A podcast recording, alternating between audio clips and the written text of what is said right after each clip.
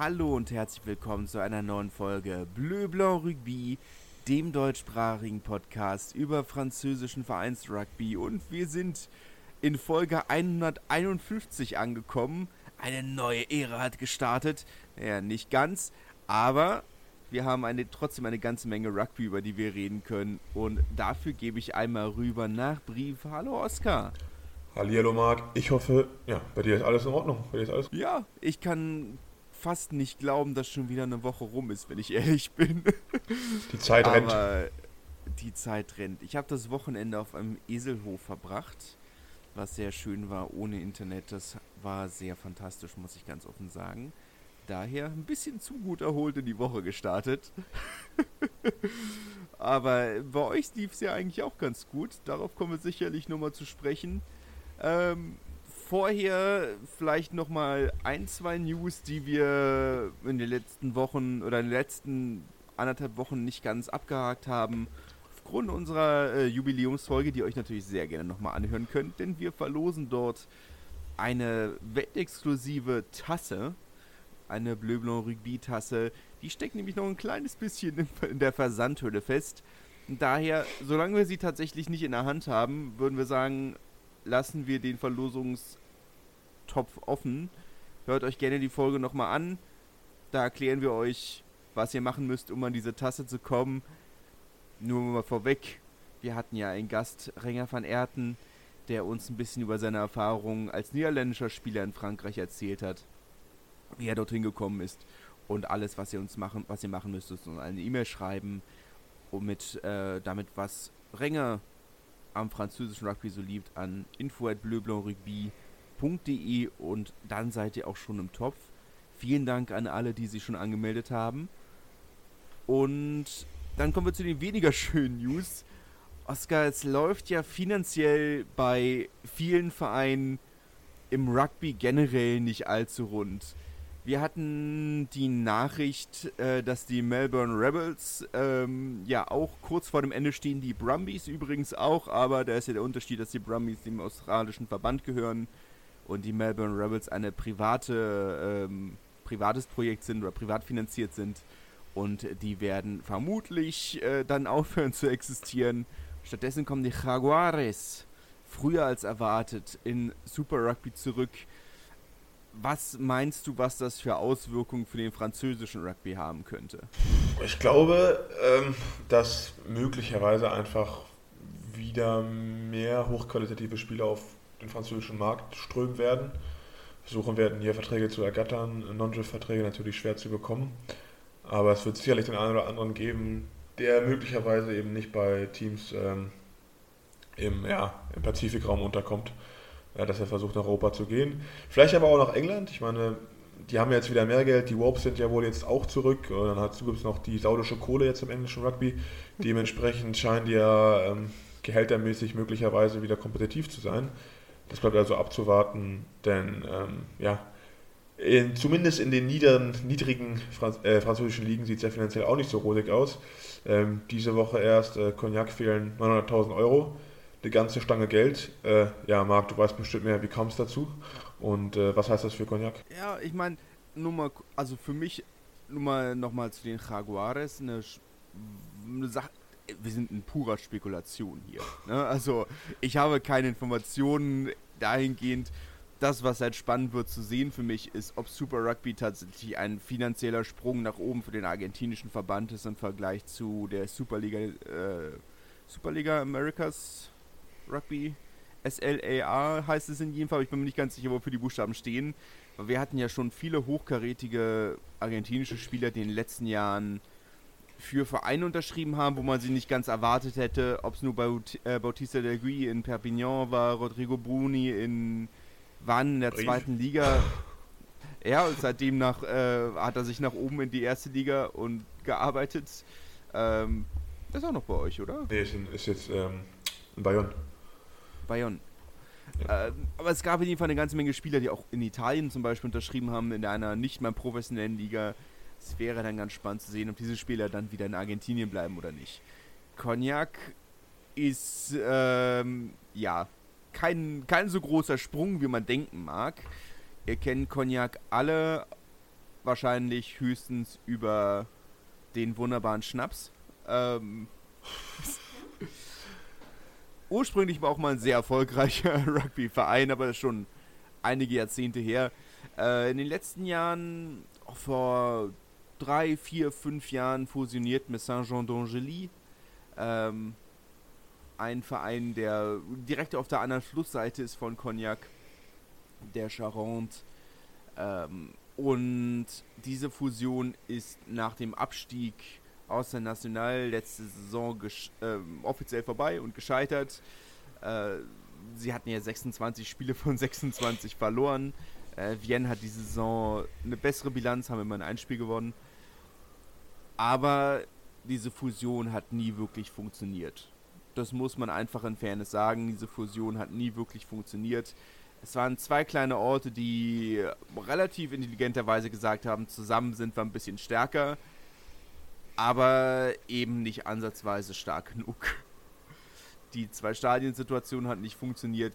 Die Sponsoren haben sich diesen neuen Verein nicht wirklich oder weniger zugehörig gefühlt, gefühlt als es den Einzelvereinen gegenüber getan haben. Und der Verein steht jetzt eben kurz vor dem Aus. 900.000 Euro fehlen. Wenn das Geld nicht über Spenden reinkommt, ist Ende April Licht aus. Hat einen großen.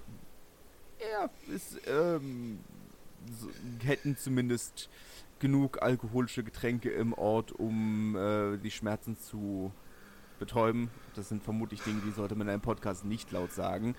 Aber der einzige Lichtblick, den es aktuell tatsächlich gibt, ist, dass äh, sie vermutlich die Saison zu Ende spielen können und sie wahrscheinlich so oder so absteigen.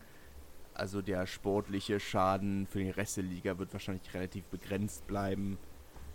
Aber natürlich eine sehr unschöne Situation, die es ähm, ja, zu beobachten gilt, inwiefern das anderen Vereinen National du ähnlich ergehen könnte. Wir hatten darüber geredet, dass die Kosten in dieser Liga recht hoch sind. Reisekosten, Spielerkosten aufgrund des ge gesteigerten Niveaus, das ja gewollt ist, aber eben kein, nicht mehr Einnahmen reingekommen sind. Und äh, das ist aktuell noch ein kleines Rezept für, naja, finanzielle Unfälle. Sagen wir es mal Für so. dich ein typischer Fall von äh, Vereinsfunktionäre übernehmen sich? Oder einfach äh, Missmanagement? Jein. Also, ich, ich glaube schon, dass es in diesem speziellen Fall, weil das Ganze ja vor der Entstehung der, der National 2 passiert ist, würde ich schon sagen, dass ähm, das einfach auch ein gewisses Maß ist an der am Glauben, dass ein großer Name auch zu großem Erfolg verpflichtet. Und Cognac hat einen großen Namen im französischen Rugby. Das ist einfach, es ist eine Tradition zwar eingewiesen und das, ja, Tradition verpflichtet, aber Tradition kann eben auch eine Bürde sein, ne? Und das sieht man in diesen Fällen. Man hat eben gedacht, man kann jetzt zusammen was reißen und einen Verein wieder groß machen aber das hat nicht funktioniert und man hat sich finanziell übernommen und hat jetzt die Konsequenzen zu tragen. Auf der anderen Seite ist es natürlich trotzdem so, dass die National 2 und auch die National in einem begrenzteren Rahmen, wir haben in der Folge, vor der Jubiläumsfolge darüber geredet, nicht unbedingt den besten, die besten Voraussetzungen für eine finanziell gesunde Liga bietet. Das muss man auch ganz fair sagen. Nicht, dass ich irgendjemanden in Schutz nehmen möchte, aber die National, die National 2 sind teure Ligen. Du hast hohe Kosten, 60, 70, 80.000 Euro für Reisekosten, nur bedingt höhere Zuschauereinnahmen, wobei wir ja auch bei Bourg-en-Bresse zum Beispiel gehört haben, dass die Zuschauereinnahmen gar nicht mal der relevanteste Faktor sind, aber die restlichen Einnahmen werden sicher nicht skalieren ich glaube, die meisten Sponsoren ist es vollkommen egal, ob du gegen. Wie die Liga nur heißt. Nur du bist ein ja. Viertligist am Ende des Tages. Und ohne TV-Gelder oder ähnliches wird es sicherlich in den nächsten Jahren noch den einen oder anderen Verein geben, der finanzielle Probleme bekommt. Was ich in dem Zusammenhang nicht verstehe, ich meine, das gibt es ja auch im, im, im Radsport oder sowas, dass es einfach so einfach Internetseiten gibt, die man sich anmelden kann, da zahlt man einen monatlichen Betrag, irgendwie 10 Euro. Und dann kann man halt irgendwelche Radrennen sehen, die kein Mensch, der im Podcast ist, kennt, von denen wir noch nie gehört haben, aber die werden trotzdem deswegen übertragen, weil sich halt durch so ein Abo-Modell hält. Wieso es das im Rugby nicht gibt für, für dritte, vierte Liga, weil ich glaube, der Markt ist da, vor allem für 10 Euro oder 15 Euro. Dann abonniert man halt trotzdem da mal rein und schaut sich halt dann zwei, drei Spiele am Wochenende an. Und somit hätte man wenigstens mehr Sichtbarkeit durch eben diese Übertragung und da verstehe ich nicht, wieso das andere Sportarten hinbekommen. Also gerade dieses. Gab, äh, also es gab letztes Jahr, gab es das in der National? Ähm, ich habe vergessen, wie die Plattform heißt, ist vielleicht auch gar nicht so relevant. Sie haben den Rugby Europe Super Cup und ähm, die äh, Finalspiele der, der ersten Liga der Frauen und die URC tatsächlich als Okay. große Lizenz. Und sie hatten eben auch die National. Und die, der Monatsbeitrag war wirklich in Ordnung. Also ich hatte es tatsächlich abonniert. Also das waren 5,99 im Monat. ach so, ja, okay, krass. Und ich habe auch tatsächlich nur die Spiele von Narbonne geguckt, aber ich habe mich nicht, ich habe mich nicht abgezockt gefühlt. Ja, Also für es war- 5,99, das ist ja, also das ist ja geschenkt. Das- und das was ist mit ein- das Zone oder Sky vergleicht. Das ist ein Euro 20 pro Spiel gefühlt. Ne? Das, das geht für mich vollkommen in Ordnung. Das ist, ähm, es ist vollkommen in Ordnung, aber es hat, hat sich finanziell mit zwei Kameras und Moderator, äh, Kommentator und allem drum und dran anscheinend nicht ganz gelohnt. Weil die anderen Serien, die sie haben auf diesem ähm, Streaming-Anbieter, das sind ja alles Send oder Ligen, wo sie das TV-Material vorproduziert bekommen. Ja. Und da haben sie sich vielleicht ein bisschen übernommen. Jetzt haben sie auch wieder Spiele der National, unter anderem von Bourg-en-Bresse zum Beispiel. Aber mit dem Unterschied, Bourg-en-Bresse produziert das Spiel selbst. Und diese Spiele werden nur zusätzlich gegen eine Gebühr auch noch auf diesem Streaming-Anbieter produziert. Das, was ich wiederum nicht verstehe, ist zum Beispiel in der dritten Liga Fußball, also der National äh, im, im Fußball, dort war, waren die Spiele, jetzt aktuell sind sie bei The Zone, aber vorher hat es der französische Fußballverband gezeigt, auf deren, oh, was ist das, was ist das, Daily Motion. Ich wollte gerade sagen, wie heißt, wie heißt das schlechte YouTube? ähm, auf Daily Motion live gestreamt, alle Spiele gezeigt. Und das ist nicht eine Sache, die ich nicht verstehe, weshalb der französische Rugby-Verband dann nicht sagt. Also, gut, wenn es niemand zeigen will, dann müssen wir eben dafür sorgen, dass diese Liga attraktiver wird und dann zeigen wir die Spiele, weil die Spiele sind attraktiv. Es sind große Namen dabei, es sind fantastische Vereine dabei und es sind gute Spiele. Und TV-Produktion ist mit hohen Kosten verbunden, aber ich verstehe nicht, warum man von Verbandsseite nicht sagt, das sind unsere beiden wichtigsten Ligen. Das sind große Projekte, die wir angestoßen haben. Die bezuschussen wir jetzt mal. Zumindest mal die National und dann vielleicht Topspiel der National 2. Ja. Und das ist das, was ich nicht verstehe. Aber gut, ähm, um vielleicht den einen ganz kleinen Bogen zu spannen, ein Problem, das es nicht nur bei den Männern gibt, auch bei den Frauen ist der Unmut auf den französischen Verband aktuell groß. Die Valkyrien äh, aus Rouen und Caen sind ebenfalls sehr unglücklich, äh, sind ja Tabellenführerin der zweiten Liga und ein als reiner Frauenverein finanziell natürlich ein bisschen schlechter gestellt als viele der Konkurrentinnen. Aus La Rochelle zum Beispiel, Brive, Perpignan.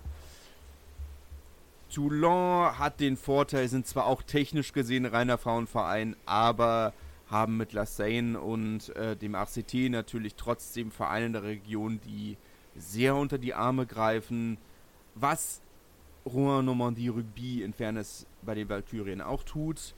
Also sie stellen das Trainingsgelände durchaus mehrfach pro Woche zur Verfügung, aber nicht dauerhaft und finanzielle Unterstützung ist für diesen für Rouen auch unbe nicht unbedingt machbar und stemmbar. Ich meine, Rouen ja auch ziemlich, Rouen ja auch ziemlich ähm, hohe Reisekosten, nehme ich an. Wir sind ja immer runter in den Süden. Wahrscheinlich doppelt Ja. so hoch wie alle anderen Teams. Ja, 60 bis 80.000 Euro geben sie aktuell als Kosten an, was natürlich, was für sie schwierig ist, weil die, der Punkt ist aktuell. Es war vorher auch schon so, also vor zwei Jahren sind sie auch in der Relegation an Lens gescheitert als Meisterin.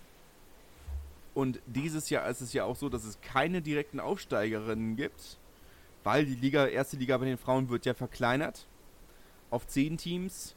Heißt, zwei Teams steigen garantiert ab.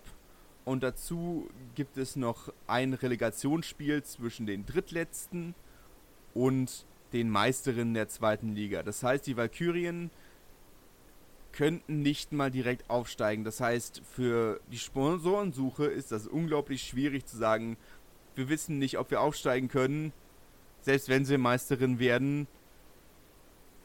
Und ist das aktuell sehr, sehr schwierig. Und es ist, äh, ja, eine sehr unzufriedenstellende Situation aktuell. Für die erste Liga der Frauen natürlich auch, ne? Also muss man ja auch in Fairness sagen, aber mit der Abstock.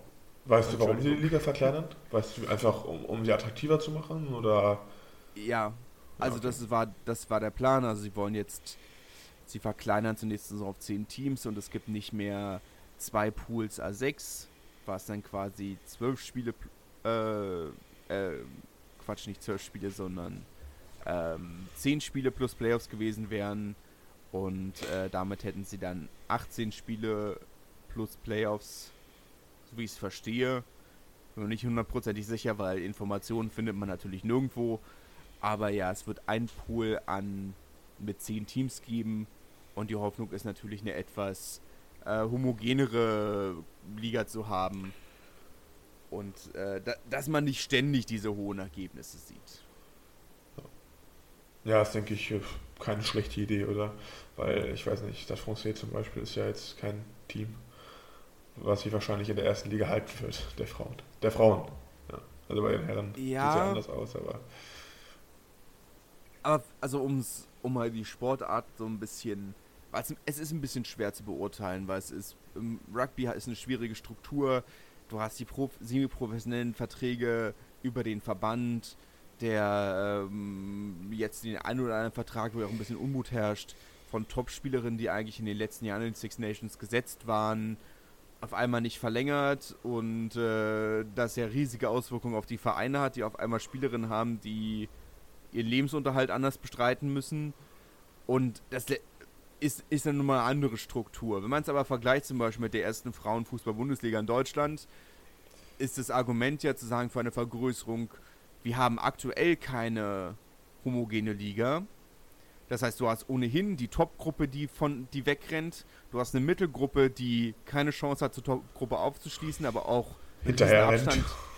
Ja, aber auch einen riesen Abstand zum, zum Abstiegskampf hat. Und du hast drei Teams, die immer komplett im Abstiegskampf sind und das sind immer die Aufsteigerinnen, außer es ist mal die Turbine Potsdam. Ähm, aber wenn du jetzt sagen würdest, du stockst die Liga auf, natürlich wird die Liga dadurch nicht homogener, aber du gibst den Teams im Tabellenkeller einfach viel mehr Chance, in der Liga zu bleiben, ein bisschen mehr Planungssicherheit, um einen Kader zu entwickeln, um Sponsoren an Land zu ziehen, um ein Publikumsinteresse aufzubauen. Und das ist eben so der Punkt, dass du sagen kannst, also der Riesenvorteil ist halt, dass natürlich wird die Liga insgesamt nicht spannender dadurch, aber die einzelnen Ligasegmente werden dadurch spannender. Und das kann ich mir im Rugby durchaus auch vorstellen, es ist natürlich ohnehin problematisch, dass du mit den Nationalspielerinnen, dass das immer, das hatten wir in den letzten Jahren auch, dass die sieben Nationalspielerinnen dann zum Beispiel von ähm, den Spartiats äh, aus, ähm, oh Gott, Vorort von Paris, ich hab's vergessen. Es tut mir leid. Ähm, Vitry? Nee. Ähm. Massi? Äh, jein. Also es ist eine Spielgemeinschaft mit Massi, aber der Stammverein ist nicht Massi, sondern oh, keine Ahnung. Ich, ich guck mal nebenbei. aber der, der Punkt war eben, dass, dass diese Spielerinnen ja teilweise die halbe Saison nicht da waren und dann irgendwie nur für zwei Spiele während der Playoffs zurückgekommen sind, weil sie sonst alle bei sieben, mit der sieben äh, Nation waren oder wie auch immer, das war ja immer sehr, sehr, sehr schwierig irgendwie einzuschätzen, wer ist da, wer ist nicht da. Und das hat das ja teilweise schon sehr, ja, kaputt gemacht, wenn dann ein Verein wie, ähm, wie Bobigny irgendwie auf die, die letzten zwei Meter nochmal die ganze Nationalspielerin zurückgekriegt hat, die dann irgendwie den Klassenhalt irgendwie dann doch nochmal auf den letzten Metern geschafft haben, aber das war dann ja immer so ein bisschen, bisschen schwierig. Bisschen Wettbewerbsverzerrung. Ja, von daher ist es immer so eine so eine Sache. Ähm, Chili. Chili Mazarin ist der Ort. Haben alle sicherlich Kennt man. gehört. Kennt man. ähm, ja. Naja. Das ist sicherlich eigentlich auch ein Thema für die ganze Folge, aber. Ja, vielleicht an der Stelle nochmal, wenn einer unter euch sich äh, vielleicht Deutsch spricht und in Frankreich mal Frauenrugby gespielt hat oder sich sonst mit Frauenrugby gut auskennt, dann schreibt uns gerne E-Mail, denn ähm, ja, wir würden gerne darüber reden. Das ist sicherlich ein interessantes Thema, weil wie Marc ja schon gesagt hat, ähm, das in den französischen Medien kaum eine Rolle spielt, muss man ganz ehrlich sagen. Also bei der Midi Olympique äh, erfahrt ihr genauso viel wie bei uns, praktisch gar nichts. Ähm, dementsprechend, wenn es da eine Zuhörerin oder auch einen Zuhörer gibt ähm, und alles, was dazwischen ist, der sich damit auskennt oder die, dann schreibt uns gerne und äh, ja, wir freuen uns. Ich muss auch an dieser Stelle sagen, dass es ja, ich habe letzten Sommer ja eine ganze Menge rumgefragt und immer nur die Antwort bekommen, schönes Thema, würden wir gerne machen, aber wir haben keine Ahnung von französischem Rugby. Sage, ja, sicherlich ein Faktor, wir auch nicht in dem Bereich so unbedingt, aber es gibt ja Parallelen. Also man kann mhm. auch genauso gut, wenn ihr keine Ahnung von französischem Frauenrugby habt, aber Einblicke in die Volleyballstruktur in Deutschland, auch das ist super spannend, äh, diese Vergleiche zu ziehen. Ich finde es nur mega komisch, wenn wir hier zwei Typen haben, die rumsitzen und über oder zwei Männer haben, die schon sich hier umfassend über Frauenrugby auslassen. Finde ich immer so ein bisschen schwierig. Ich hätte gerne noch eine weibliche Stimme dazu.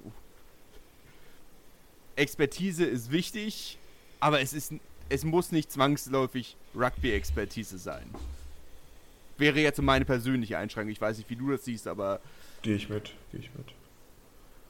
Das wäre, wenn ihr stattdessen Einblicke habt in professionelle, professionellen Feldhockey oder was auch immer und Bock habt, über das Thema zu reden, schreibt uns trotzdem gerne. Wir finden, es gibt immer Parallelen. Sport ist kein Vakuum. Von daher. Schreibt uns. Ja. Auch generell natürlich, wenn ihr Fragen oder Feedback habt unter info.bleublancrugby.de oder auf Instagram und da ist natürlich auch die E-Mail-Adresse nochmal hinterlegt, wenn ihr möchtet. Kommen wir vielleicht aber zu unseren Top- und Flop-Kartons. Ähm, manche mal mehr, mal weniger, das eine oder andere. Mit spannenden Auswirkungen im Abstiegskampf tatsächlich. Wo wir so langsam die eine oder andere Entwicklung klarer sehen, die auch schon absehbar war. Aber kommen wir mal zum ersten Spiel. Montpellier Bayonne 28-23 mit Defensivbonus für die Basken. Schon eine, ein wichtiger Sieg für Montpellier. Befreiungsschlag würde man im sechs, nee, sechs Punkte Spiel sagt man doch im Fußball, oder? Ja. Sechs, typisches ja, sechs Punkte Spiel. Es, kommt wirklich gut hin. Ähm, hatten ja unter der Woche den Wechsel vollzogen, den Spielertausch vollzogen ähm, ähm, oh Gott, Paolo Garbisi, der zu Toulon wechselt. Und stattdessen haben sie einen Tau für Fenua geholt. Richtig. Frag mich aber bitte nicht welchen. es gibt davon jetzt. Den Hakler, den Hakler. Äh, ist das Sebastian, glaube ich? Nee, Sebastian müsste ein linker Prop sein, der in Lyon spielt. Äh, oder war das, meine ich, Christopher Touloufour? Ich glaube, da, ich meine Christopher Touloufour. Glaube ich auch, ja, ja. Ja, ja, Christopher ja. Touloufour. Ich bin, Entschuldigung für die falsche Information. Fake ähm, News. Ja. Paolo Garbisi hat sich vor dem Italienspiel, beziehungsweise vor dem Frankreich-Italien-Spiel ja sehr unglücklich geäußert. Wäre wohl sehr, sehr, sehr gerne in Montpellier geblieben. Ich Wenn wir aber schon, schon bei Garbisi sind. Frankreich-Italien. Hast du das Spiel gesehen? Fällt dir was dazu ja, ein? Äh, mir fallen die ganze Menge Dinge dazu ein. Ähm, Dann bitte, wir haben noch ungefähr äh, 40 Minuten zu füllen, eine halbe Stunde. Ja, ich meine, jetzt. Ich hatte nur heute gelesen, meine, Frankreich ist da eine Schiedsrichterentscheidung und ein Goalpost davon entfernt, drei Niederlagen einzufahren bei den Six Nations. Ja, es, es, es ist natürlich technisch gesehen korrekt. Auf der anderen Seite äh, ist es natürlich ein bisschen sehr vereinfacht, weil die erste Halbzeit von Frankreich war ineffizient, aber jetzt nicht insgesamt schlecht. Sie hatten ja. ihre Chancen, sie waren fast die ganze erste Hälfte in der, in der italienischen 22. Sie hatten die Munition, sie waren nur sehr, sehr ineffizient. Und ob das, da wird jetzt ein Riesenthema draus gemacht. Ähm, ich glaube, man muss wahrscheinlich dem Itali äh, den neuen Trainerstab, der ja nun mal sehr neu ist, vielleicht auch mehr Zeit geben als drei Spiele, um ein neues System zu etablieren. Aber Sorry, dass ich unterbreche, Marc. Apropos Trainerstab, was ich auch interessant fand, äh, Laurent Saint-Paré und Gonzalo Quesada, ja noch zusammen im Trainerstab in Paris gewesen, mhm. jetzt gegeneinander auf dem Feld. Und was ich interessant fand, ähm, wie Italien die Gassen gespielt hat, viel Vier-Mann-Gassen. Ähm, ich sag mal so, das kommt nicht von irgendwoher, dass wahrscheinlich äh, Gonzalo ausgerechnet dieses Gassensystem gewählt hat, was ja dann doch relativ schwer zu verteidigen ist. Ja. Ähm, also es war schon lustig, sowas, sowas zu sehen, weil ähm, ja, Laurence Perret natürlich auch ein ausgemachter Gassenexperte ist. Und dass man dann eigentlich mit so einer, mit einer Vier-Mann-Gasse irgendwie an der 50 angreift, fand, fand ich schon interessant und äh, musste ein bisschen schmunzeln. Aber bitte, ich habe dich unterbrochen.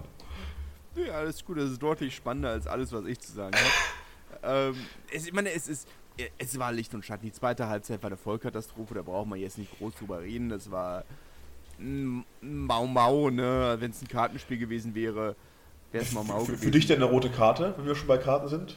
Eine berechtigte rote Karte?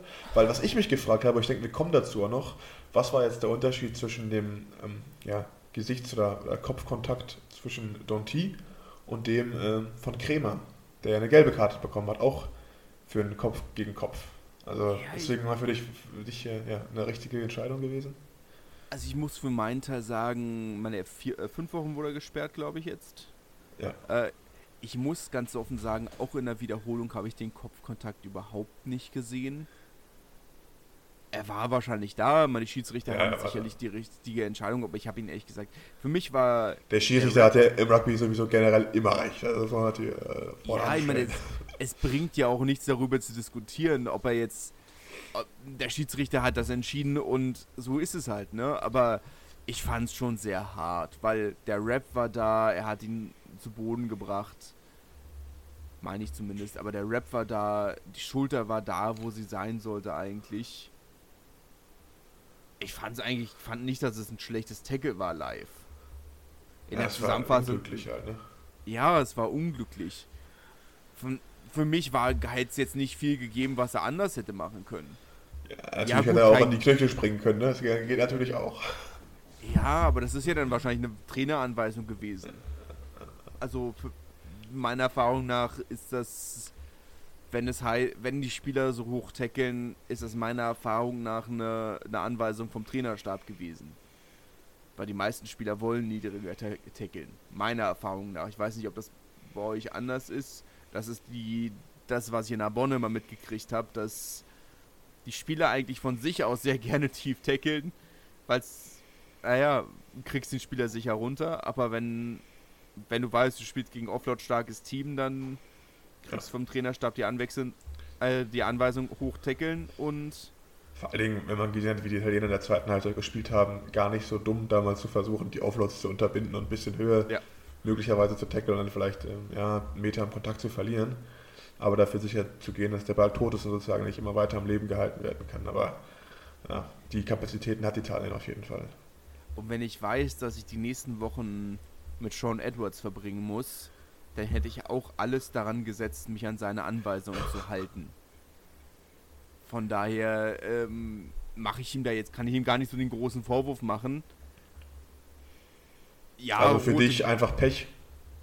Pech, ich meine, die Anweisung ist halt, das ist das aber das, was mich so ein bisschen stört, weil die Anweisung ist ja meines Wissens nach mal gewesen, sobald Kopfkontakt rot. Ja. Und dann haben sie es ja kontinuierlich abgeschwächt. Ja, weil sie einfach, ich glaube, das ist so meine Auffassung, weil ich glaube, wer Rugby spielt, das ist halt so, so ein Restrisiko bleibt halt immer. Und ja. nicht jeder Kopfkontakt ist halt, passiert mit Absicht. Und das hat man ja auch gesehen, jetzt im ersten Öffnungsspiel der Six Nations von Frankreich hat man aber auch schon im Weltmeisterschaftsfinale gesehen. Das war eine rote Karte für Sia Kulisi, glaube ich. Ja. Aber er hat sie halt nicht gegeben, weil äh, er wollte das Spiel halt nicht entscheiden, praktisch halt. Ne?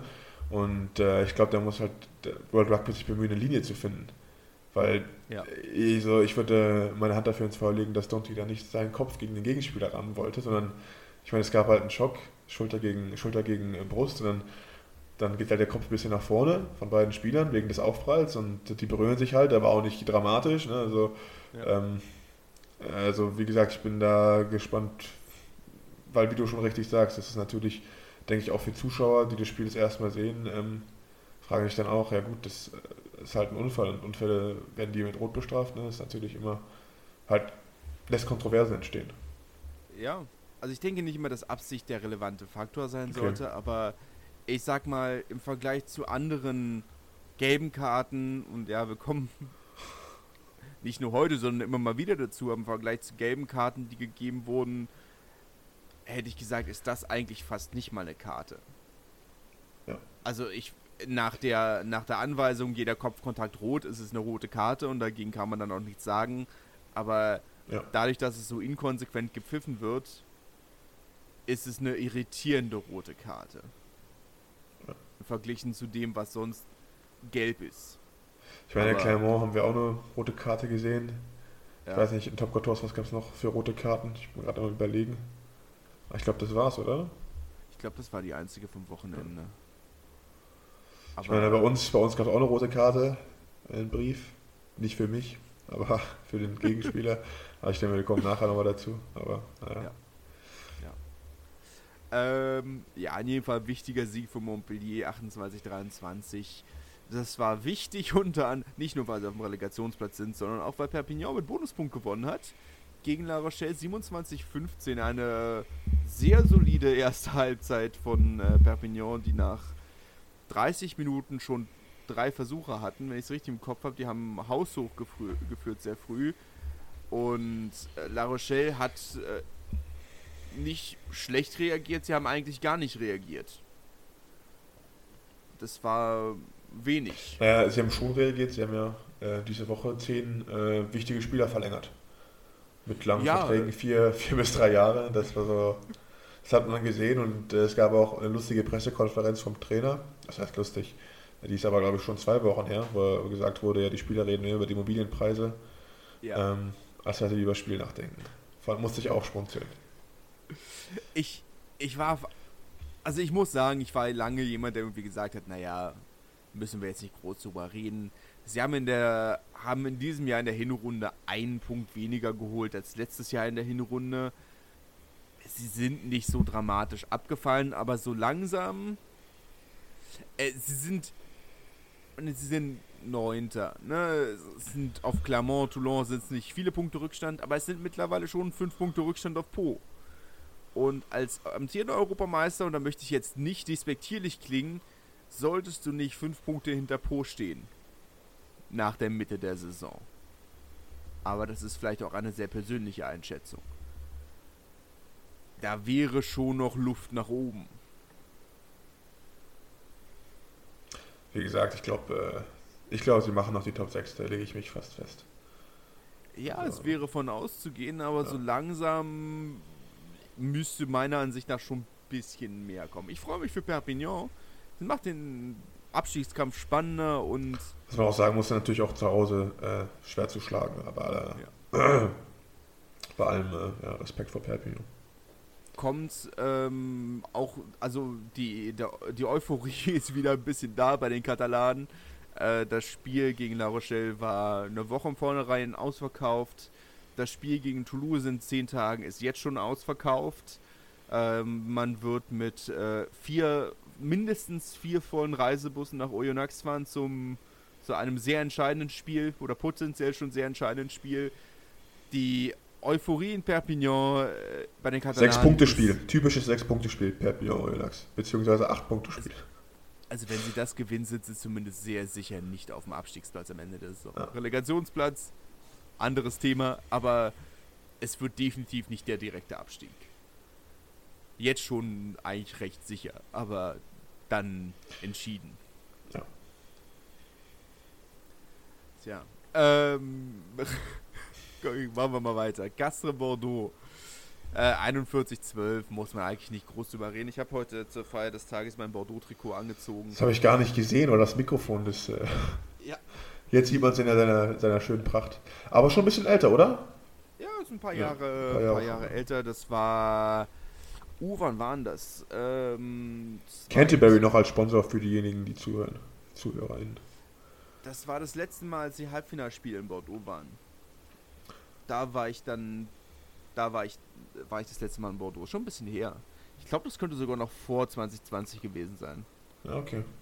Könnte 2019 oder so gewesen sein. Vor Corona auf jeden Fall. Ja, also es war schon, war schon ein paar Jahre her. Da haben wir dann die haben wir alles abgeklappert von äh, Biarritz, Bordeaux, äh, Bayonne, Bordeaux, La Rochelle, große Atlantikküste, äh, Küstentour. Ja, ganz schön war. Ähm, gibt Schlimmeres. Es gibt, es gibt Schlimmeres. Po waren wir auch vorher noch, also wir sind aus, aus Narbonne nach Po, dann Biarritz, Bayonne äh, und Bordeaux und dann nach La Rochelle und wieder zurück nach Berlin. Was ich, was ich an der Stelle auch jetzt, jetzt hier erwähnen muss, das Schöne ist ja auch an Auswärtsfahrten, dass man mal neue Städte kennenlernt. Und Po, für mich irgendwie auch, muss ich ganz ehrlich sagen, so eine Stadt, die ist unterschätzt. Also Po, muss man ganz ehrlich sagen, in Deutschland, ich weiß nicht, wie viele Menschen Po kennen. Aber ich war dann auch da und am, am Tag vor dem Spiel habe ich dann auch so einen Spaziergang gewagt durch die Stadt. Ist nicht besonders groß, meiner, ja, meiner Erfahrung nach. Und es gibt ein wirklich ein wundervolles Schloss. Und man hat diesen Ausblick auf die Berge, auch während des Rugby-Spielens. Ich meine, ähm, man spielt Rugby, man konzentriert sich nicht auf die Berge, aber nach dem Abpfiff äh, steht man schon mal da und denkt sich, also gibt bestimmt äh, äh, schlimmere Stadien, in denen man spielen könnte. Also ähm, hat mir gut gefallen, die Stadt. Ja, also Po ist tatsächlich ein ganz großer Tipp, eine sehr treppenlastige Stadt, ja. muss man auch in Fairness sagen. Ähm, aber schöner als Wuppertal. Ich war noch nie in Wuppertal. Schöner als Kassel? Schöner als Kassel? Äh, das kann ich war wiederum nie in Kassel. Okay. Äh, ist, ich weiß, ist nicht schwierig, schöner als Wuppertal oder Kassel zu sein. Aber es ist tatsächlich eine, eine sehr schöne Stadt. Tour de France fährt auch fast jedes Jahr durch. Stimmt, ja. Ähm, sehr schönes Schloss, wie Oscar richtig gesagt hat. Sehr groß auch, ähm, mit riesigem Park. Gefühlt riesig in jedem Fall. Eine sehr schöne Altstadt. Tolles ähm, Hotel, tolles Hotel, tolles Buffet.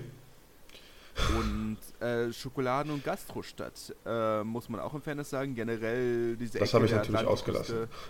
Ja, ist, ist durchaus bekannt. Also es gibt einen sehr, sehr berühmten Hähncheneintopf, der nur in La Rochelle, äh, nur in Po gemacht wird. Ähm, Coq à la Philippe heißt es, glaube ich. Ähm, kann ich durchaus empfehlen. La, po hat eine sehr hohe Dichte an Sterne-Restaurants, ähm, die sehr erschwinglich sind, auch kann ich sehr, sehr empfehlen. Also wo es war sicherlich ein Ausflug, der trotz 20.000 Schritten mein Körpergewicht um drei Kilo nach oben gebracht hat. Und was auch schön an Po ist, ist die Hymne. Muss man auch oh, ganz ja. ehrlich sagen. Also die ist so wirklich... Die ähm, ja da. Ja, die hat was.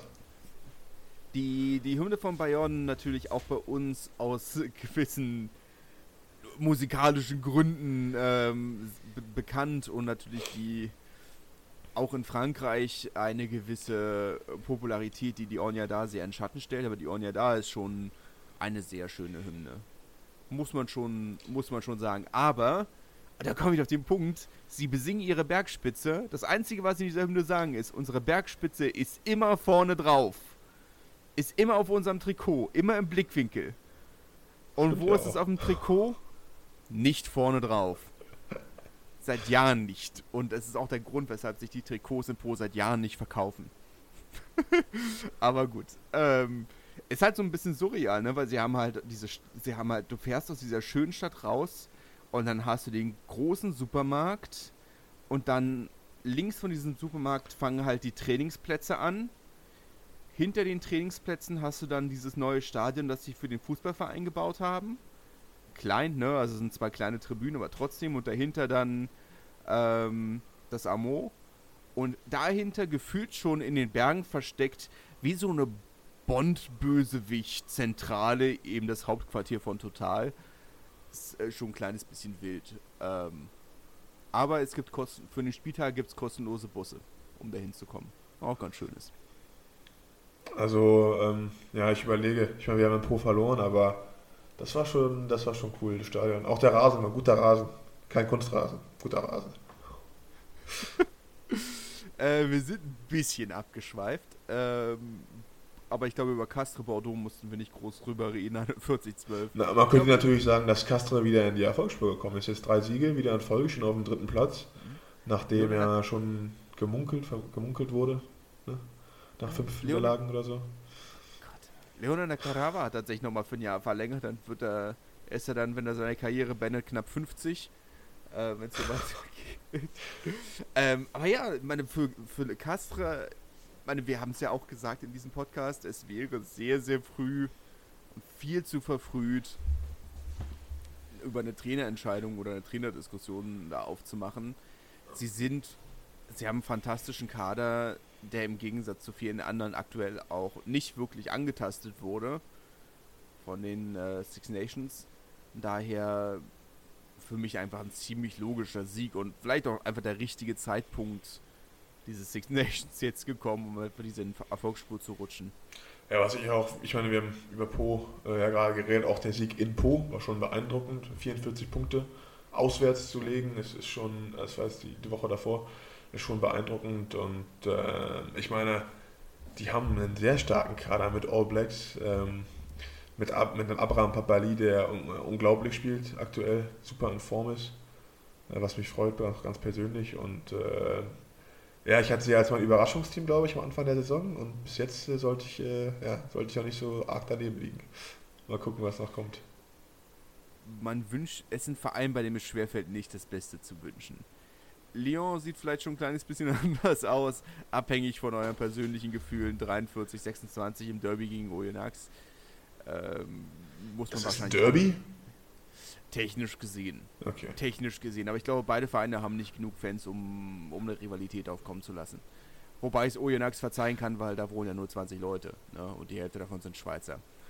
Das ist dann, äh, da kann ich es verzeihen. Ne? Man muss sagen, das Stadion war schon nicht leer für Lyon-Verhältnisse. Ja. Aber es, ja, technisch gesehen Derby, aber eben halt ein sehr einseitiges Derby. Ähm, Po 17 zu 9 gegen Toulon gewonnen. Vielleicht schon der etwas, das etwas spannendere Spiel. Sebastian Piccoroni äh, nach dem Spiel heute tatsächlich seinen Vertrag um äh, zwei, drei Jahre nochmal verlängert. Äh, der ganze Trainerstab. Ein knapper Sieg, der Toulon sehr, sehr ärgert. Für Toulon auch so ein Verein, für den es langsam ein bisschen nach dem guten Saisonstart sehr äh, ins Wanken gekommen, finde ich. Naja, 37 Punkte, da ist man drei Punkte hinter den Top 6. Noch realistisch. Ja, ich glaube nicht mal, dass es wirklich sportliche Gründe sind, die diesen Eindruck aufkommen lassen. Es ist einfach dieses, dass man aus Toulon seit Wochen und Monaten nur negative Nachrichten hört. Wie unzufrieden die Fans sind, wie unzufrieden alle Fans sind, wie unzufrieden die Fans sind, die Parolen ans Trainingszentrum sprühen, wie unzufrieden die Fans sind, die das Privatauto des Präsidenten aufspüren und mit Beschwerdestickern vollkleben.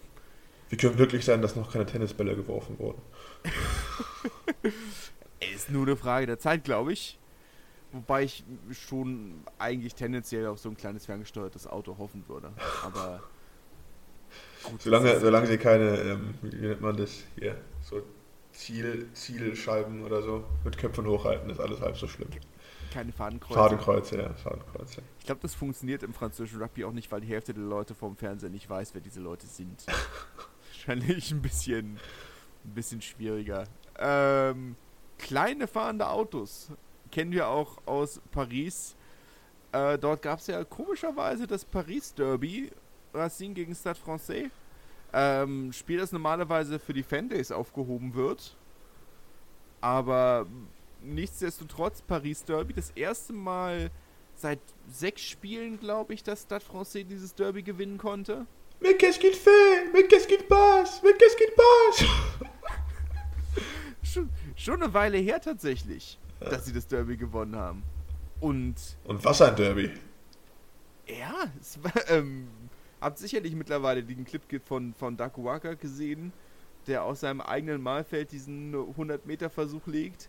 Naja, eigentlich 105, wenn man die 5 Meter bedenkt, die er ins Malfeld zurückgerannt ist. Ähm, jetzt kann man natürlich über Fairplay reden, den Chipkick direkt hinter den am Boden liegenden verletzten Spieler zu setzen. Ich würde fast behaupten, das hat er nicht mit Absicht gemacht. Ich weiß es nicht. Ähm, ich möchte dieses Fass ehrlich gesagt auch nicht aufmachen. Ähm, aber spektakulärer Versuch. Ähm, den ersten Versuch von Paris, von Stade Francais hat er ja auch herausragend vorbereitet. Äh, insgesamt eine 10 von 10 Performance, würde ich sagen. Drei Sterne. Und bei Racing merkt man aber schon, dass einige wichtige Namen fehlen. Und er hätte nicht gedacht, dass dieser wichtige Name Nolan Le Garec ist. Ja, Max Breng irgendwie auf der, ist ja eigentlich ein 15er. Ja. Praktisch auf der 9 durchgespielt. Ähm, ja, was, also ich will mir erst da keinen Vorwurf machen. Ich meine, muss ganz klar sagen, äh, ich spiele auf einer Position, die er vielleicht mal in der Jugend gespielt hat. Und ja. dann im, im Derby, die dann spielen zu müssen, äh, was ich mir auch gefragt habe, was eigentlich mit James Hall los ist. Der Neuner, der von äh, Stade Francais nach Racing gewechselt ist. Die Saison irgendwie sehr selten erst gesehen, ob der verletzt ist oder sowas. Ähm, Wäre ja eigentlich auch eine Option gewesen, ne? Ja. Frage ich mich. Also ich generell einige Sachen. Spielt er noch bei? Er hat nur vier Spiele gemacht. Also nur 52 Minuten gespielt dieses Jahr für, für Racing. Und er letztes Jahr für Stade Francais ähm, ja, über 700 gespielt. Ja. Hat über 24 Spiele, 24 Spiele gemacht. Das ist also, dann ist er halt, ne, hat seine Wohnung praktisch behalten, fährt jetzt mal fünf Minuten weiter, aus dem 16. war kurz rüber in, in Ford. Ähm, eigentlich alles richtig gemacht, aber spielt halt irgendwie nicht mehr. Hat mich schon es, gewundert. Also es war generell von Racing eine sehr durchgewürfelte Formation, muss man sagen. Also da waren einige Spieler, die nicht ganz auf, ihr, auf ihren üblichen Posten gespielt haben. Ähm, natürlich viel mit den Six Nations der ein oder andere Spieler, aber auch nicht so viele eigentlich. Zwei haben sie, glaube ich, abge abgestellt. Gelficou, Le Garec und dann nochmal den Prop, der verletzt ist. Lacaya, glaube ich. Lacaya, ja. Lacaya, genau. ja. Aber er ist ja also verletzt, glaube ich. Aber eigentlich müssten das Ausfälle sein, die ein Verein wie Racing mit Titelambitionen kompensieren können müsste. Hätte ich jetzt gesagt. Aber offensichtlich nicht. Ähm, ja, erstmal herzlichen Glückwunsch nach Paris. Ähm, ist, glaube ich, ganz gut für diese Rivalität, dass sie auch mal gewinnen dürfen. Ist, äh, glaube ich, ganz schön. Und Stade Francais damit auf den Punkt gleich mit Toulouse auf dem zweiten Platz. Da ist wieder viel, viel Spannung drin. Und apropos Toulouse, die können Abgänge und äh, nicht anwesende Spieler kompensieren. 13 Spieler, die nach 2000 geboren wurden, standen auf dem Feld gegen Clermont. Für mich der, naja, nicht knapp vor 2000 geboren wurde, eine sehr schockierende Statistik. Ähm, naja, ein sehr junger Kader, der dahin geschickt wurde. Das Spiel natürlich ein bisschen überschattet. Ich weiß nicht, ob du die Bilder gesehen hast von dem komplett abgebrannten Trainingszentrum von Clermont, äh, das ja auch in, zumindest in weiten Teilen auch im Stadion selbst drin ist. War ja nicht ganz klar, ob das Spiel überhaupt stattfinden kann. Er ist ja nicht Aber, nur ah. das, das, Training, sozusagen, sag ich mal, das, äh, sagt man ja, äh, Gym gewesen, und das ist ja, ja. Clermont hat ja auch einen, einen, einen, ja, einen Ringraum praktisch, so einen Kontaktraum. Das ist ja eine unglaubliche Installation, die sie da haben für, weiß nicht wie viele Millionen Euro, also wirklich super, super, super Trainingseinrichtungen. Ja, alle abgebrannt. Ja. Schöne Scheiße. Also, kann man in dem Fall wirklich so sagen könnt ihr auch gerne auf Twitter mal die ja. Bilder angucken. Ähm, Schutt und Asche wirklich nur noch. Äh, schon sehr, sehr, sehr bitter. Ähm, muss man auch schauen, wie es da trainingstechnisch weitergeht. Für die Spieler sicherlich nicht der einfachste Tag. Am Ende 13, äh, 33 zu 37 verloren. Eine sehr punktereiche zweite Hälfte. Der Halbzeitstand war gar nicht mal so hoch. Aber ja, in der zweiten Halbzeit dann alle Flutgatter äh, geöffnet und da ging es dann richtig los. Ähm, Toulouse, die das Spiel auch gar nicht so knapp gewonnen haben. muss man sagen. Clermont, die sich am Ende nochmal rangekämpft haben auf dieses 33, 37, aber da wäre auch noch Luft nach oben gewesen für Toulouse. Komischerweise. Ja, sicherlich. Wobei man natürlich auch fairerweise sagen muss, dass Clermont eine frühe rote Karte bekommen hat. Ja. Auch wieder so eine rote Karte, ähm, wo ich mir manchmal denke, muss das, eine, also muss das eine rote Karte sein? Ist das nicht vielleicht auch einfach äh, Pech? Also, also das ist immer so, wo ich mir denke, kein Spieler der Welt macht das mit Absicht. Da bin ich mir wirklich sicher, kein Spieler der Welt geht mit der Intention ins Spielfeld, ja, ich möchte mir jetzt meinen Gegenspieler verletzen. Sondern er klickt halt einen Ruck aus und trifft leider äh, das Knie, was, was ich weiß nicht, welche Verletzung es der, der Gegenspieler hatte, aber sozusagen der Prop möchte den Ruck klären, trifft das Knie. Ähm, der Gegenspieler ist verletzt und kriegt daran, daraufhin kriegt halt der rechte Prop eine rote Karte. Und ähm, da bin ich wieder an dem Punkt, wo ich mir denke, kann das nicht einfach ein Penalty sein? Ja, für gefährliches Spiel muss das eine rote Karte sein? Weil äh, am Cleaner hat ja erstmal, glaube ich, nichts falsch dran war. Also er klärt halt tief aus ähm, und äh, ja. ja. Ich weiß nicht, wie hast also, du es eingeschätzt? Ich fand es sehr hart. Ist ein, äh, ja und jein, ne? Es ist aber eine Sache, die von da darauf haben sie die haben sie relativ konstant gepfiffen diese Saison. Okay. Das war eine Sache, die sie am Anfang des Jahres gesagt haben, oder Anfang der Saison vielmehr. Darauf wollen wir achten, auf die Knie, dass ähm, um die Bänderrisse und Kreuzbandrisse äh, ein bisschen zu minimieren, achten wir sehr, da sehr darauf, dass nicht auf die Knie gegangen wird. Und das haben sie vom ersten Spieltag an, haben sie dafür rote Karten gegeben. Okay. Und daher ist es vielleicht eine harte rote Karte, darüber kann man, oder der Meinung wäre ich jetzt, oder ich würde dir nicht widersprechen, dass es eine sehr ro harte rote Karte ist, aber die haben sie konstant diese Saison gegeben. Von daher finde ich das insgesamt in Ordnung, weil wenigstens wüssten die Spieler theoretisch, was Sache ist. Ja, ja. Nee, was Ding ist halt wenn man halt, du hast halt einen Gegenspieler in deiner Zone und du klärst halt das Ruck aus. Da achtest du jetzt nicht, ist der Gegenspieler, steht da super hoch da. Ich meine, wenn der Gegenspieler ja. tiefer gekommen hätte, er dann möglicherweise die Schulter getroffen. Aber wenn halt der Spieler auf dem, sag ich mal, da gerade wie eine Kerze steht und man kommt halt tief, dann trifft man zwangsläufig das Knie in den meisten Fällen halt. Ne? Und das muss jetzt, ähm, jetzt wo du sagst, dass es konsequent gepfiffen wurde, muss man ganz klar sagen, gut, das ist eine, ja, eine konsequente Entscheidung und dahingehend auch logisch. Aber es ist halt immer, immer super hart zu sagen. Ne? Also, weil ja. Wann ich das Knie treffe, wann ist es eine rote Karte, muss ich verletzt sein, um eine rote Karte zu haben. Also kann ich mich also da gerade hinstellen, warten, dass mich jemand auf dem, im, Knie tackelt, lass mich nach hinten fallen und, und dann mache ich ein bisschen äh, hier eine Szene also und auf einmal kriegt er eine rote Karte halt. Ne? Also das ist in den Ruck-Situationen. Also das, was ja, okay. sie halt nicht wollen, ist, dass du, dass sich das Knie dreht in der. Ja, okay. Oder darauf achten sie halt, dass sich das Knie nicht so zur Seite beugt. Also dass du nicht irgendwie eine ähm, in das Knie tatsächlich von der Seite so quer ran oder schräg rankommst, dass sich das, das, dass sich das Knie quasi zur Seite beugt. Mhm. Das ist das, worauf wohl geachtet wird. Ähm, aber da bin ich kein Schiedsrichter. Vielleicht haben wir ja auch ja. Einen, einen, Schiedsrichter, eine Schiedsrichterin, die uns zuhören, die das vielleicht noch mal ein bisschen besser erklären können, die da die Direktive vielleicht auch kennen. Aber meines Wissens nach ist es diese Kniebeugung zur, zur Seite, worauf sie achten. Aber wie gesagt, also diese Kniedinger in oder das Kniethema in Rux wird von Anfang an oder seit Beginn der Saison gab es tatsächlich auch in, dem, in der fünf Minute des ersten Spiels der Saison schon die erste rote Karte dafür bei Racing. Das wurde konsequent gepfiffen dieses Jahr. Dann will ich nichts gesagt haben.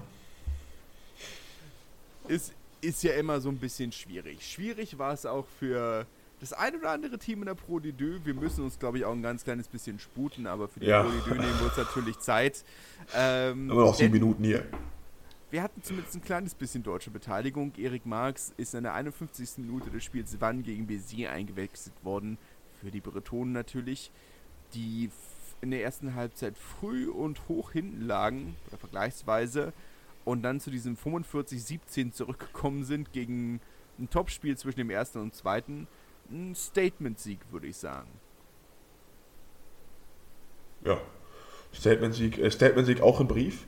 Ähm, ja, wir gewinnen mit Bonuspunkt gegen Valence, äh, die auch nicht früh, aber auch ähm, ja, Kartenprobleme hatten, dann irgendwann auch eine rote Karte bekommen haben.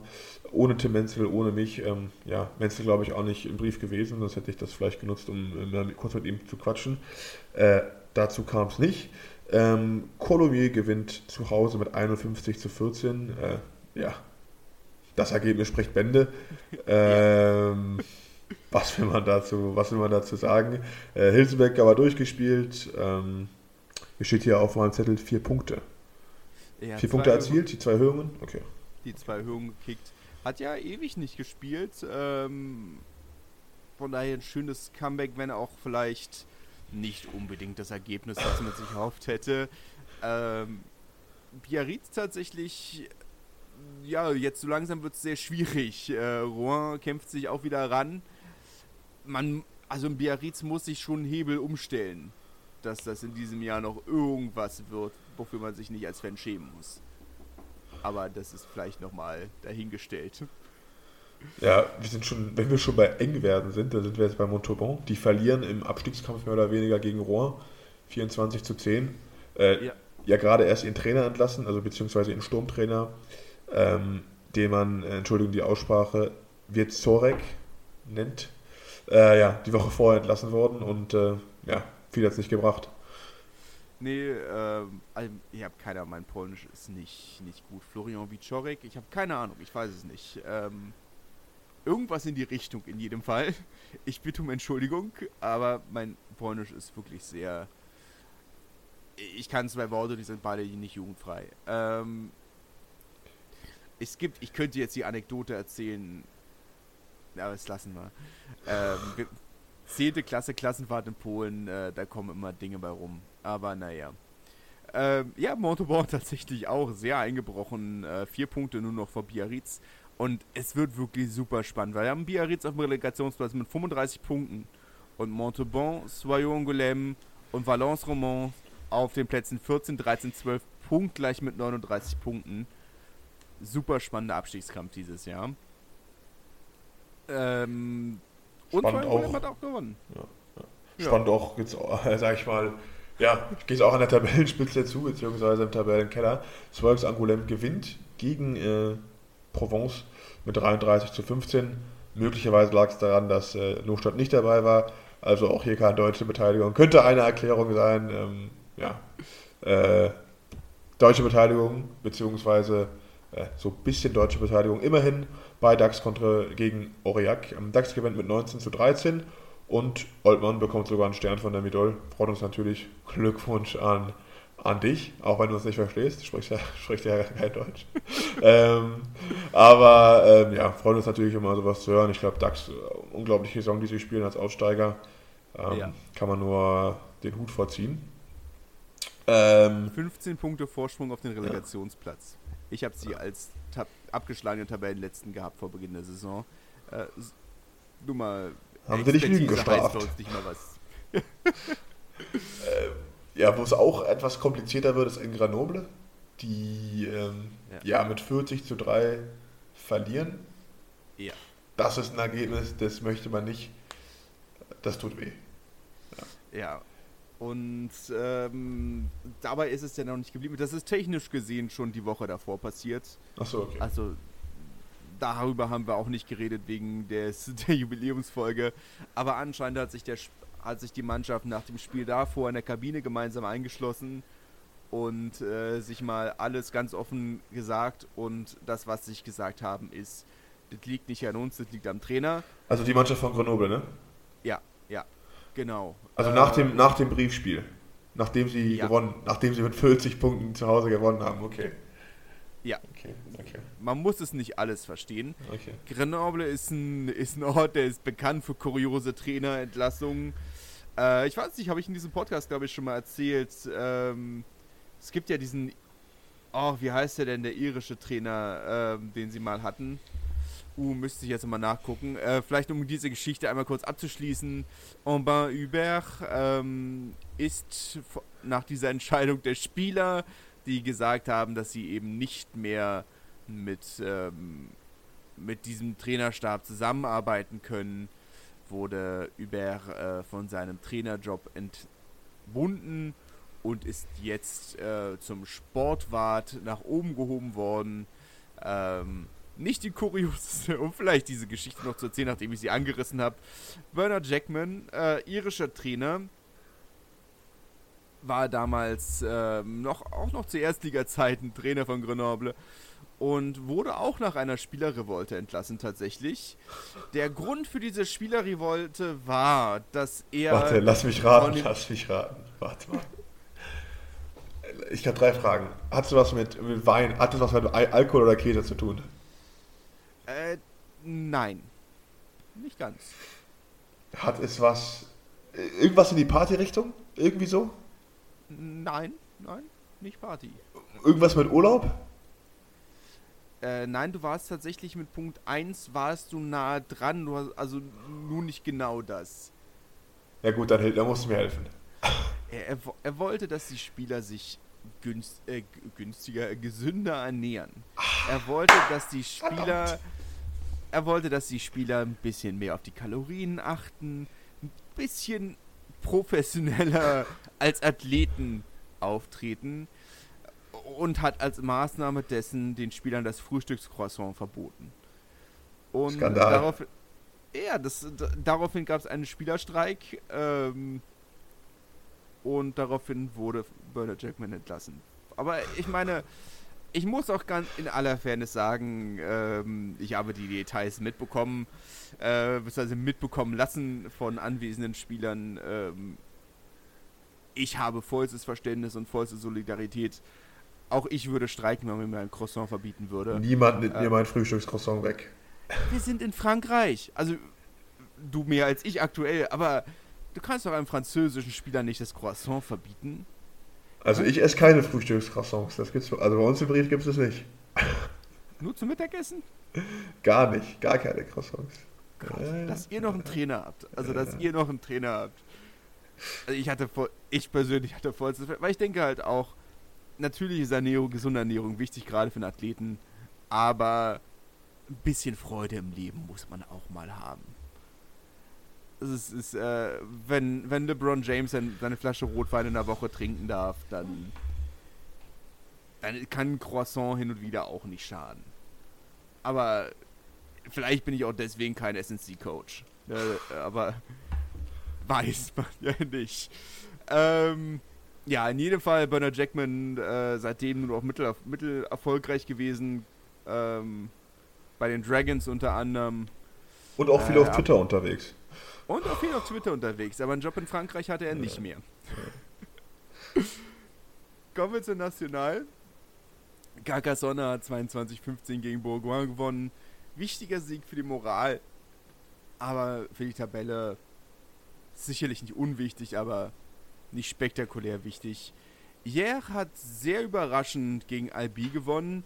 Äh, vor allem im Gedränge ähm, stark dominiert. Äh, Mika Tumenev war leider nicht mit dabei, aber bin mir noch nicht sicher, ob der noch im äh, Camp der deutschen Nationalmannschaft ist. Da weiß ich auch nichts. Aber Jär tatsächlich hochgekämpft, sind nur noch drei Punkte hinter den Playoff-Plätzen. Für einen Verein, der ja auch in starken finanziellen Schwierigkeiten steckt, keine kleine Leistung. Äh, Tarbe hat 31-7 gegen Vienne gewonnen. Tarbe finanziell wohl äh, am geretteten Ufer, am sicheren Ufer. Ähm, tut mir leid, dass wir hier mal über Geld reden müssen, aber naja, weil wir schon dabei waren heute, Vienne äh, ja relativ abgeschlagen auf dem Relegationsplatz. Da wird sich nicht mehr viel ändern. Ähm, Syren hat 19 zu 16 gegen Nizza gewonnen. Massy hat sich spektakulär 27 zu 22 gegen Bourgogne-Brest zurückgekämpft, haben auch zwischenzeitlich hoch zurückgelegen das Highlight an diesem Wochenende natürlich, und da bin ich ja auch immer nicht ganz objektiv, ähm, das Spiel zwischen Narbonne und Périgueux. Ähm, das sportliche 33 zu 22, der Sieg von Narbonne. Sicherlich ein kleines bisschen ähm, ins Treffen geraten. Ähm, das Spiel wurde sehr genutzt, um nochmal äh, Cédric Rose-Rosalin ordentlich zu verabschieden sehr schön gefühlt ist der ganze Ort nochmal richtig zusammengekommen. Fast das Doppelte an dem, was man normalerweise an Zuschauern hat für die große Hommage. Ähm, die ganzen regionalen Vereine sind mit ihren, mit ihren Kindern gekommen und haben einen großen Schriftzug auf dem Feld gebildet. Die Mannschaft hat sich in orangen T-Shirts mit seinem Namen aufgewärmt und es war, hatte wirklich das Gefühl, auch aus der Distanz, es ist der ganze Ort ist nochmal zusammengekommen, um um einem ganz großen nochmal richtig, um einen ganz großen mal richtig zu würdigen. Das war sehr, sehr schön. Ähm, der Sieg hinterher 33-22 war dann fast ein bisschen nebensächlich, muss man sagen. Aber natürlich wichtig für die Tabelle. Damit da wieder Tabellenzweiter mit einem Spiel weniger natürlich, genauso wie Carcassonne. Ähm, aber neun Punkten Rückstand auf Nizza. Ah, Entschuldigung, ich wollte äh, dich nicht unterbrechen. Nee, nee, nee. Und damit, last but not least, wenn du noch was zu National hast, Marc. Äh, nein, das war es tatsächlich zu National. Es sei denn, wir könnten natürlich jetzt noch erwähnen, dass Blagnac 25-0 verloren hat, aber. Überraschung. Gegen, gegen Chambéry dieses Wochenende. Ähm, aber ich, äh, ja. ich meine, wir können es natürlich jedes Wochenende dazu sagen, aber habe ich mich jetzt entschieden, oder haben wir uns entschieden, das ja. ist vielleicht ein bisschen redundant. Aber. Ja, damit kommen wir zu den Frauen. Pink Rockets verlieren, also Pink Rockets, äh, sozusagen der, der Frauenverein von Saint Francais, verliert zu Hause 5 zu 38 gegen Montpellier. Die Nachbarn aus Bourgogne gewinnen gegen die Damen aus dem Norden, aus Lille. Und ähm, ja, jetzt praktisch zum Topspiel die, dieser, ja, dieser Frauen, dieser Elite 1. Und zwar Romagna ähm, spielt gegen Bordeaux. Romagna, die Frauenmannschaft vom, vom ASM, von Montferrand im Stade Michelin vor 6000 Leuten. Das ist äh, Ligarekord. Äh, absolutes Topspiel, was sie, ähm, ja, was sie ganz knapp verlieren mit 27 zu 31. Ähm, ja, ich glaube, einfach nochmal ein Beweis dafür, dass Frauenrugby wirklich auch Leute ins Stadion bekommt. Klar, ins Michelin würden noch 10.000 Leute mehr reinpassen. Ähm, aber 6000, denke ich, ein Schritt in die richtige Richtung zeigt, dass Interesse da ist, wenn, wenn das Spiel äh, interessant, spannend und eng ist, wie in dem Fall. Und ähm, ja, ich denke mal, das freut nicht nur mich, sondern auch dich, Marc. Ja, absolut. Also es ist man natürlich sind, war Bordeaux haushoher Favorit, darüber ja. lässt sich nicht streiten. Nicht, dass Romagna schlecht wäre. Übrigens, Romagna kann ich auch sehr, sehr ans Herz liegen. Ähm, ist ein kleiner Vorort von Clermont ähm, oder von Clermont-Ferrand vielmehr. Der ist nicht allzu groß. Das Stadion, in dem sie normalerweise spielen, ist auch nicht allzu groß, aber die Haupttribüne ist auch gar nicht das, das Schöne daran. Das, Spiel, das Stadion liegt nämlich in so einer, oder das Spielfeld liegt in so einer schönen grünen Kuhle eigentlich. Und bei sonnigem Wetter, was man im Sommer immer mal wieder hat, kann man auf den Wiesen drumherum richtig schön seine Picknickdecke ausbreiten und das Spiel genießen. Ist herrlich. Ist herrlich, kann ich echt empfehlen. Aber, hat was von der Forkenbeck. ja, es ist natürlich weniger vulkanisch bei uns in Berlin, ne, aber ist jetzt auch nicht zwangsläufig eine schlechte Sache. Ähm, aber ja, über 6000 Leute waren da. Das ist ähm, auf der einen Seite bitter, dass es. Wobei, ich meine, bei Bordeaux ist es manchmal natürlich ein bisschen schwer messbar, weil die oft nach den Männern spielen. Und dort bleiben schon oft auch eine ganze Menge noch im Stadion, um die Frauen spielen zu sehen. Wobei das ja gar nicht der gleiche Verein ist, aber das ist ja nochmal eine andere Geschichte. Aber es ist schon stark und es ist mir unverständlich, weshalb solche Spiele nicht auch irgendwo gezeigt werden. Weil so schön wie es war, dass über 6000 Leute im Stadion waren, es hätte niemand im Fernsehen sehen können. Und das ist ein bisschen sehr schade. Äh, Blagnac hat 52 zu 0 gegen Lens gewonnen. Wenig überraschend eigentlich. Lyon hat sehr überraschend gegen Grenoble gewonnen, 39-14. Das war schon ein sehr, sehr überraschendes Ergebnis. Grenoble, ja, tendenziell eins der besseren Teams der Liga, während Lyon eigentlich im Abstiegskampf stecken. Sehr überraschendes Ergebnis. Weniger überraschend natürlich, dass Toulouse trotz einiger Wechsel 25 zu 7 in Rennen gewonnen hat. Ja, und eigentlich war es das von dieser Woche mit eigentlich einem Highlight, wie gesagt, 6000 Leute in der Liga für ein oder für ein Ligaspiel zwischen Romagna und Bordeaux. Eine sehr schöne Nachricht, auf die wir gerne enden können. Wenn ihr noch Lust am Gewinnspiel habt, schreibt uns gerne eine E-Mail. Ähm, und ansonsten schreibt uns auch gerne eine E-Mail. info at bleublonrugby.de oder eben auf Instagram. Wir freuen uns von euch zu hören. Und hören werdet ihr uns dann auch nächste Woche wieder. Und bis, Und bis dahin, dahin, macht's gut. Tschüss. Ciao.